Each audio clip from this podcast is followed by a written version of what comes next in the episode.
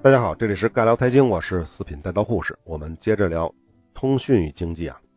上期我们把通讯的基本要素大概说了一下，编码、解码、媒介及同步还是异步。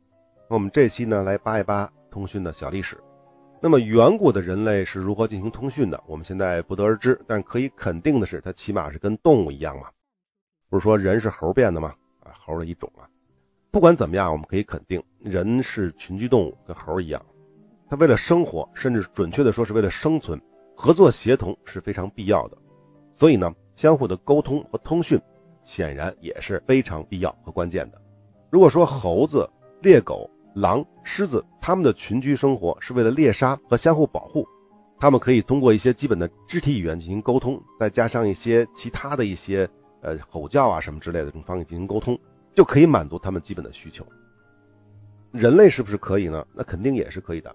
那最开始肯定是可以的，但是如果人类仅仅满足于生存的必须，那么人类肯定不会进化出那么复杂的语言系统。要知道，比起动物那极其简单的声音通讯，语言的编码复杂程度高得多得多得多。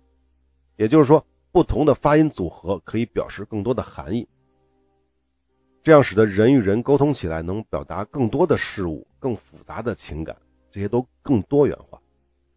这也使得人类能够区分于动物，成为更高级的智慧生物。我们以合作猎杀为例啊，如果是狮群、狼群，在捕猎的时候能表达的信息呢，可能只有潜伏、包围、共同追杀这些简单的指令。那么人类有了更复杂的语言之后，那他就可以将自己更多的想法与同伴分享，这样呢就可以拥有更多的围猎手段。就仅从指令而言，可能除了潜伏、包围、共同追杀之外，它还可以是我们跟着动物跑吧，跑死它，是吧？我们据说非洲的早期的人类就是这么猎杀动物的，猎杀大型动物的。而且呢，还可以说我们可以分别击杀不同的目标。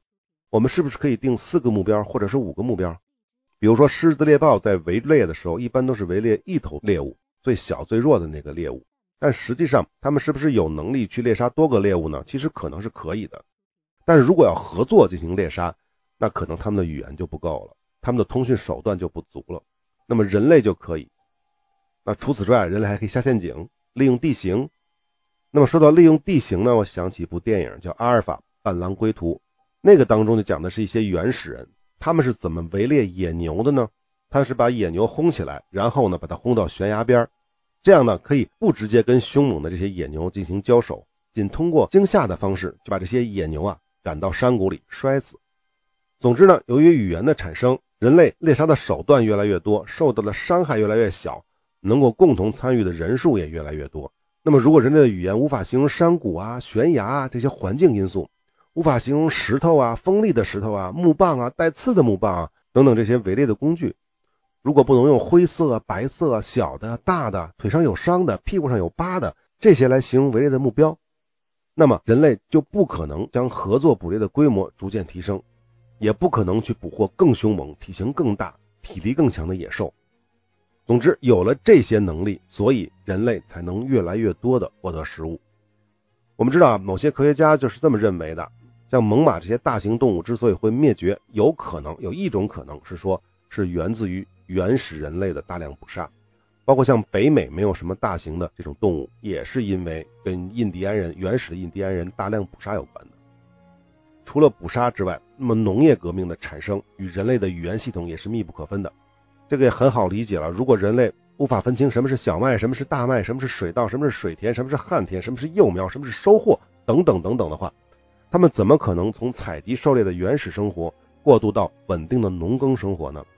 如果是猿猴的话，面对水稻，它可能表达的只有一个字，就是吃。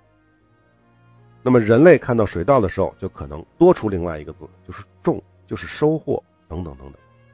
至于这个语言的发明是从什么时候开始的，起源是怎么样子，我们不得而知。科学家的研究呢有很多，什么劳动起源说、手势说、拟声说、感叹说、拟形说、进化说等等等等。这个不是我们今天要讨论的主题。不管怎么样，语言的出现使得人类掌握了更复杂的编码方式，用以表达和沟通更复杂的事物，这才使得人类脱胎换骨。甚至可以说，语言是人类成为万物之灵的起点。也有人说，语言的发明是人类的第一次信息革命，是从猿进化到人类的重要标志之一。如果大家不相信这句话，如果不相信语言对人类的重要性的话，我们可以做个小实验。你可以约上三五个好友，大家一起合作做一件事儿。条件呢是可以出声，但是不能说话。大家可以试一试。比如在野外，咱们就不说什么合作围猎啊，因为在中国这个打猎好像是犯法的啊，尤其什么就这个保护动物那个保护动物什么的。我们就简单就做一次相对比较远距离的一次穿越，做一次小越野，我们就可以看看到底能闹出多少笑话来。那好，我们接着说啊。总的来说啊，原始社会的通讯啊，基本靠吼。这个意思指的就是人与人之间的这种通讯方式，主要就是语言。但是呢，这个语言也是有它天然的缺陷的。它面临的一个很大的问题，就是通讯距离问题。我们想一想啊，两个人对着说话，能传播的距离有多远？最远的。我想可能也就是类似于陕北的什么信天游啊，或者是云南的民歌那种，靠着大山的回声和原始人足够大的嗓门，最多也就几百米吧，大不了一两公里，一两公里都有点玄乎了啊！你能不能够清晰的把信息传达过去，都是很难的，最后肯定是模模糊糊的，因为因为通过空气的震动来进行传输，它是有很大的衰减的，靠声音进行通讯，它是受到了媒介的极大的限制。第二个问题，我们之前讲过，语言通讯受到时间的限制，就是时空的限制，就是同步沟通的问题。通讯的双方必须面对面进行，没有什么好的异步通讯的手段，这是不可以的。两个问题合到了一起，就是我们说的语言的通讯受到了时空的限制。那么古人是怎么解决的呢？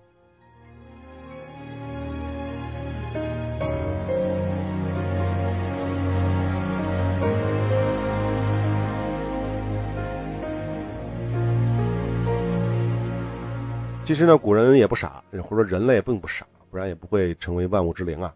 在文字没有发明之前，其实人类已经掌握了很多异步的沟通手段。我们以印第安人为例，为什么拿印第安人举例子呢？因为在亚欧大陆的这些原始人的信息，其实掌握的并不是很多，基本上都被后来的文明啊给覆盖了，而反而是印第安人在大航海之前，印第安人并没有跟欧亚非的文明有过什么交流。而且除了位于中美洲的玛雅文明、阿斯特克文明之外，大多数的印第安部落是没有文字的。而至于那个还有一个印加文明，南美的那个印加文明，他们叫普奇文字，它严格意义上它也不算是文字。所以说呢，印第安部落的有些习惯呢，可能跟原始人相对比较类似，所以我们才拿印第安人来举例，他们的行为来举例。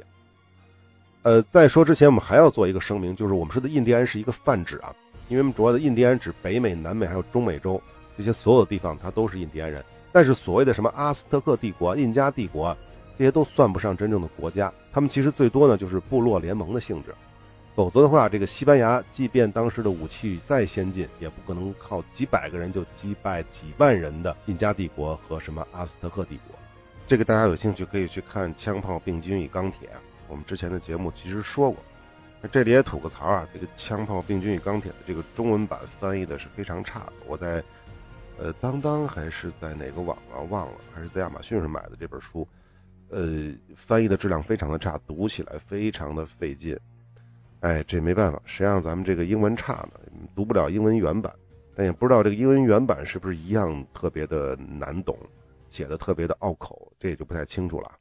哎呦，说多了啊。好，总之，印第安人的生活方式是比较原始的，分散的部落形态，加上几乎又没有什么广泛应用的文字，因此。我们来拿印第安人来举例子，在落基山脉地区，印第安人会使用石头堆成一些小堆来进行通讯，也就是说拿石头堆成不同的样子来进行不同的编码。比如，它可以表示出来我们在这里扎营，因为我们其中一个人病了。这种方式呢，就起源于印第安人的医生，他们非常喜欢用烧热的石头做蒸汽浴来治疗病人。在草原地带和芦苇地带。印第安人呢会在草的顶端来打结，用来表示追踪的方向。如果要表示非常重要的记号呢，它就会打三个结。如果足迹是向前走，草结的顶端呢就会直直朝上；要不然的话呢，草结顶端呢则会朝向该拐弯的方向。也就是说，印第安人可以拿草的顶端打结来指示行路的方向。而且呢，印第安还有不同颜色、不同绳子、不同打法的结来表示财产所有的数据。那么刚才说到的印加文明中的普奇文字就是这种文字，就是一种结绳文字。呃，这个可能是目前我们发现的地球上唯一的一种三维文字。我们知道文字是二维平面的嘛，但是因为你打了结，它就是三维的文字了。那至于结绳记事这件事呢，我们很多人都了解啊，中国的文献中也记载过，在中国的易经当中就说过，古人曾经用过结绳记事的一种方式。也不知道这个跟印第安人是不是一波人发明的啊？因为我们知道美洲的印第安人是从欧亚大陆过去的，有可能是同一波人。总之，他们就是用结绳的方式来进行编码，绳子是媒介。我们再来说一个位于北美苏贝利尔湖一带的印第安人，这个叫齐佩瓦族。他呢和其他居住在森林中中的部落是一样的，他们常常会使用小树枝来做编码。比如说呢，挂在树上折断的小树枝，这个显示呢足迹在这里。如果是树枝被完全折断后放在行走的路线上，这个表示停止向前走，朝树枝较粗的部分所指的方向走，相当于指路嘛。如果要特别表示警告信息的话，较粗那一端呢会指向追踪足迹的人。如果树枝较粗那端被架高了，指向左边，这意思就是注意啊，营地或者是自己人或者是敌人。或者是猎物已经被我杀掉了，离开这条路线。在这些信号当中呢，粗的那一端被架高的高度可以显示猎物的距离，如果很低就表示猎物很近，如果很高则表示距离很远，等等等等吧。无论是用石头还是用树枝，都可以跨越时空进行通讯。刚才所说的这些树枝的含义，其实就是编码的具体方法。如果你懂了，这就说明你掌握了这种通讯方式的解码手段。不过刚才说的都是单向沟通，它是不能进行双向沟通的。没关系，我们对印第安人的第一种刻板印象就是双向沟通。大家知道是什么吧？一提到印第安人，很多人都会想到狼烟，这个确实是存在的啊。居住在平原地区的印第安人经常会使用烟作为通讯的信号，比如他们会在一个比较容易被看见的地方点上火堆，然后呢用草或腐烂的木头覆盖，使火堆啊向上发出完整的圆柱形的黑烟。接下来呢，他们在烟的上面呢盖羊毛毯，这样一来啊，圆柱形的烟啊就可以被切成好几块。人们通过先前已经约定好的暗号，就可以知道这些狼烟传送的是什么信息了。比如说后来西部大开发的时候啊，我们说的是美国西部大开发，美国人进军西部的时候，来西部的这些美国人，外来的移民也学会了印第安的这种玩法，就是这个狼烟这种玩法。他们当时有记载呢，就这么玩过。比如说呢，一道完整的狼烟表示营地在这里；两道分得很开的狼烟表示我迷路了，请来帮我。如果是三道排成一列的话，就是好消息；四道呢，就表示所有人赶紧集合。这个狼烟通讯啊，中国人更为熟悉的原因呢，是因为周幽王烽火戏诸侯，是吧？还有什么成语“狼烟四起”啊？这是因为这些比较熟悉，因为中国人也会使狼烟。那这里解释一下，这个狼烟并不是指燃烧狼粪啊。狼这个字在中原人的概念当中是替代了北方游牧民族的意思。比如说，我们都知道狼主，这个狼主实际上在突厥语系当中呢，是指少数民族当中本族的君主或者首领的称呼，所以叫狼主。而狼烟的本意就是指这些游牧民族犯境的时候的烽火之烟，而绝不是焚烧狼粪的烟。因为我们知道这个狼粪啊，这个食肉动物拉出来这个屎啊，消化的比较干脆，里面不剩什么东西，所以烧不出什么玩意儿。真正能烧出烟的，是什么牛粪啊、马粪啊，什么这些都啊，这个都不多说了啊。总之，只要是双方约定好了，也就是说编解码的方式，只要做了约定，有了相关的协议，即使是隔着很远，我们也可以进行视觉沟通。但是呢，它依然是同步的沟通。啊，这时候你可能会问，为什么印第安人没有进一步发明出异步沟通的手段？因为我们知道堆石头啊、摆树枝啊，这些都是异步沟通嘛。但是它的问题是表达的含义太少了，也就是编码的信息量太少了。至于为什么印第安人没有进一步研发出自己的异步沟通的手段呢？也就是他们自己的文字呢？这个我只能说我不知道。但是我想说的是，如果印第安人比欧亚大陆欧亚非大陆这些人类呢，更早的使用了文字，发明了文字，使用了文字。也许，当然也只能是也许啊，也许到不了欧洲的文艺复兴、大航海时代，可能美洲的印第安人的舰队就已经把大炮架在了伦敦或者西班牙南部的巴罗士港了。大家可能不知道巴罗士港是什么地方啊？巴罗士港就是当年的哥伦布去往南美探索新大陆起航的地方。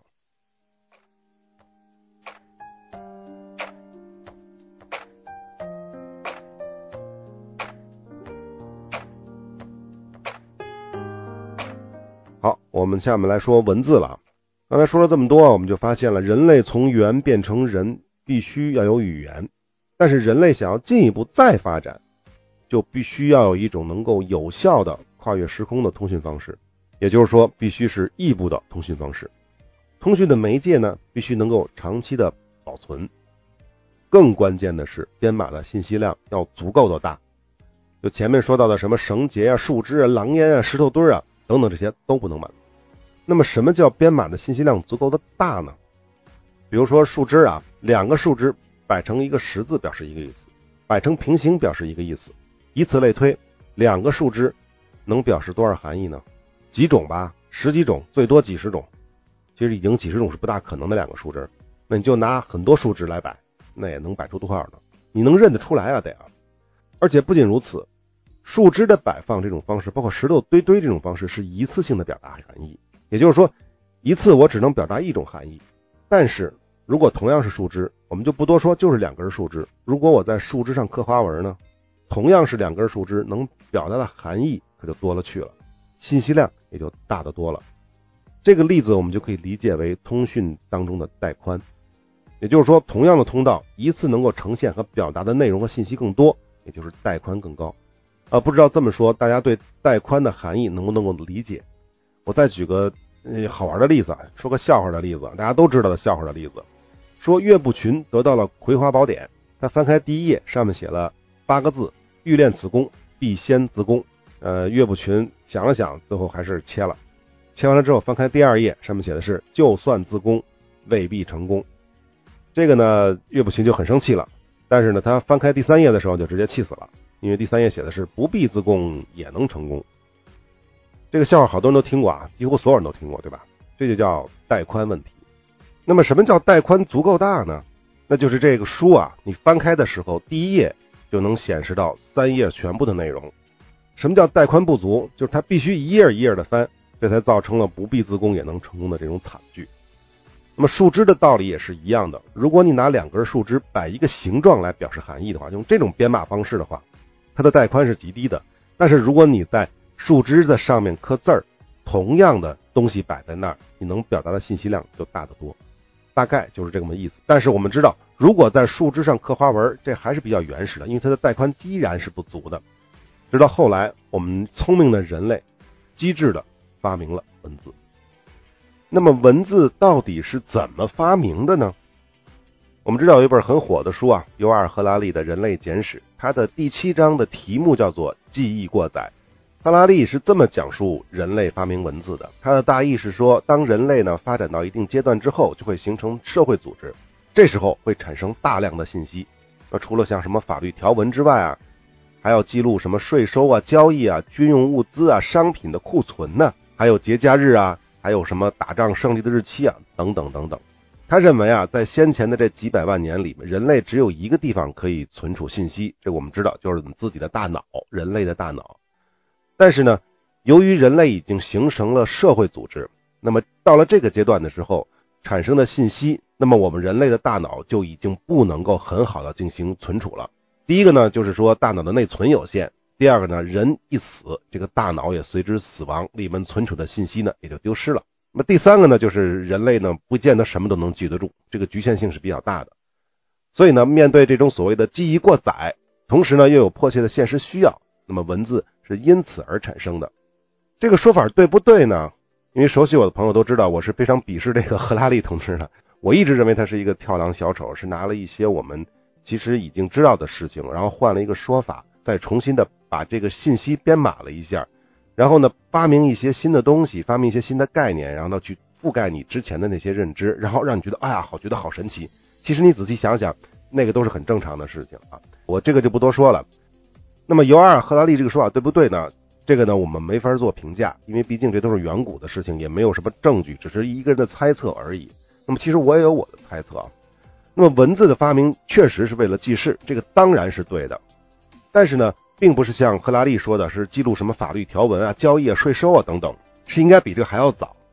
那么我们之前讲宗教的时候，如果大家听过宗教，就知道我们之前讲宗教的时候，最早的记事一定是源于宗教。那么宗教的优先级是肯定大于阶级的产生的，什么法律条文啊、税收啊什么的，都是基于阶级而产生的。所以呢，是先有了宗教，才有了阶级。那么有了宗教，就有了祭祀。祭祀是为了延续他们自己的所谓的知识，这个知识带引号的啊，进而延续他们自己的统治。当然，这个统治也是带引号的，就是思想上的统治。所以才发明了文字，此后才有的阶级。所以我的意思就是说，宗教的需求其实是高于刚才的说的那些什么税收啊、交易啊、军用物资啊、商品库存啊什么之类的。他们应该远远晚于祭祀的这一套逻辑。因为人的这种基本的这种需求是精神上的慰藉，所以我认为是因为祭祀为了延续自己的这些利益，才产生或者说才发明了文字。那么我这个说法呢，其实也没有什么证据，但是呢，根据中国的这个甲骨文出土的这个甲骨文，他们记载的内容实际上就是卜辞，也就是算卦的一些文字了。不过呢，我们讨论这个呢，只是当一个小插曲啊。因为这件事并不重要，是怎么发明的，谁发明的，这个一点都不重要。我们可以换个思路啊，所谓记事，不就是自己跟自己沟通吗？自己跟自己通讯吗？只不过呢，是不同时间的自己进行相互的沟通，这是一种自我沟通的过程，自我通讯的过程。但是，我们只要把这种自我沟通的编码机制告诉给其他人，好，那就变成了人与人之间的沟通了，而且是跨越时空的沟通。我们知道，历史上很多的人类文明是没有文字的。根据德国一个权威的机构的统计，现在世界上的语言呢有五千五百六十一种，这肯定是不完整的啊，但是大概是个数量级是没有问题的。那么据说其中呢有一半对应的文字，或者呢曾经有对应的文字。超过一百万人使用的文字呢有一百四十种，其中绝大部分的文字都是舶来品，也就是说他们不是自己发明的，就是从别人那儿拿过来的。整个这个世界的文字的起源呢，大概也就以下这几种，基本上就对应了四大文明古国，他们就是古埃及的象形文字、美索不达米亚文字、古印度文字和古中国文字。这四种文字都已经被证明发明于公元前一千年之前。那么除此之外呢，还有一种独立起源的文字，便是我们之前说到的南美洲的玛雅人的古文字，但是它的时间呢稍微晚一点，大概是在公元后的三世纪到五世纪这个期间。总之呢，文字肯定是个好东西。一旦被发明出来，那么左邻右舍就会立刻意识到它的重要性，并且立刻学过去，改吧改吧呢，就变成自己的了。毕竟这种编解码方式真的比以前说到的那些乱七八糟的方式太先进了，先进的多。好，文字是怎么发明？到底是谁发明的？这个具体我们不得而知了，因为文字的这个发明的整个的过程是一个非常漫长的过程。这个过程从什么时间开始？到目前为止，科学家们、考古学家们也拿不出确凿的证据。目前基本上大概来看呢，距今在一万年以前，也就是说我们的农业革命发生的时候，也就是说我们不再进行狩猎采集了，或者说不再大规模的进行狩猎采集了，而改为农耕文明了。所以人类有了粮食的剩余，才有了原始的崇拜，才有了交换，才有了社会，才有了更复杂的社会关系。也就有了更复杂的通讯方式的诉求了。那么中国的说法是仓颉造字啊，这个说法是出自于中国战国时代的赵国的荀子，但是说的具体的文字记载呢，并不是很详细。仓颉是谁，怎么造的字都没有交代过。后来呢，在西汉的《淮南子》中曾经描述过这个仓颉造字，相对的记载的比较详细的是来自于东汉的许慎的《说文解字》。说这个仓颉啊是轩辕皇帝的左史官，受到了鸟爪子印在地上的脚印，这种启发呢创造了文字。但是还有一种说法呢是汉代的河图玉版，说仓颉呢自己就是称过帝，当过皇帝或者是王啊或者是帝啊，首都呢设在阳武，现在的河南境内，名为仓帝。他不仅发明了文字，还拜受了龟灵所献的河图洛书。但我们都明白这些都是传说，并不可信。那么文字呢，无非是两种，我们都知道，一种是表意即象形文字，另一种呢是表音的即拼音文字。比如汉字和埃及文字都是源自于绘画，它们是象形文字。而美索不达米亚的这个楔形文字，起先呢应该也是象形文字，但经过时代的转变，演化，逐渐的加入了指示会意和形声，也就是加入了更复杂的编码方式。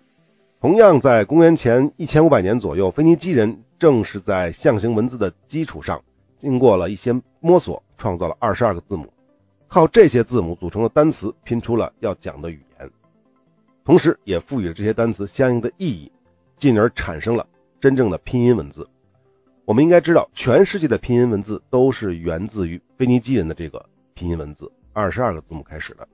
总之呢。文字的创造肯定是源自于绘画的，在绘画的基础上进行了象形的编码，然后在象形文字的基础上再进行指示会议的组合。由于这种组合的原则和规则太多了，元素太多了，太复杂了，才有一部分人想到用最简单的几十个字母、几十个编码方式来再组合、再编码，才产生的拼音文字。那么文字呢，是人类通讯历史上最伟大的发明，也是人类的第二次信息革命。至于印刷术的发明和普及，我们一般认为是第三次信息革命，但其意义远远比不上前两次，因为前两次，第一次信息革命是语言，第二次信息革命是文字，两种都是编码的本质。那么第三次信息革命，也就是印刷术的发明呢，只是通讯的媒介的成本仅在成本这一点降低这上面的革命，所以它比不上前两次。好，今天这期节目时间差不多了。那么最后呢，还有一个彩蛋是关于简化字和普通话读音的。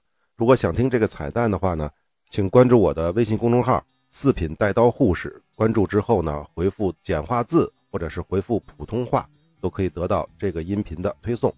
好，我们下期再见。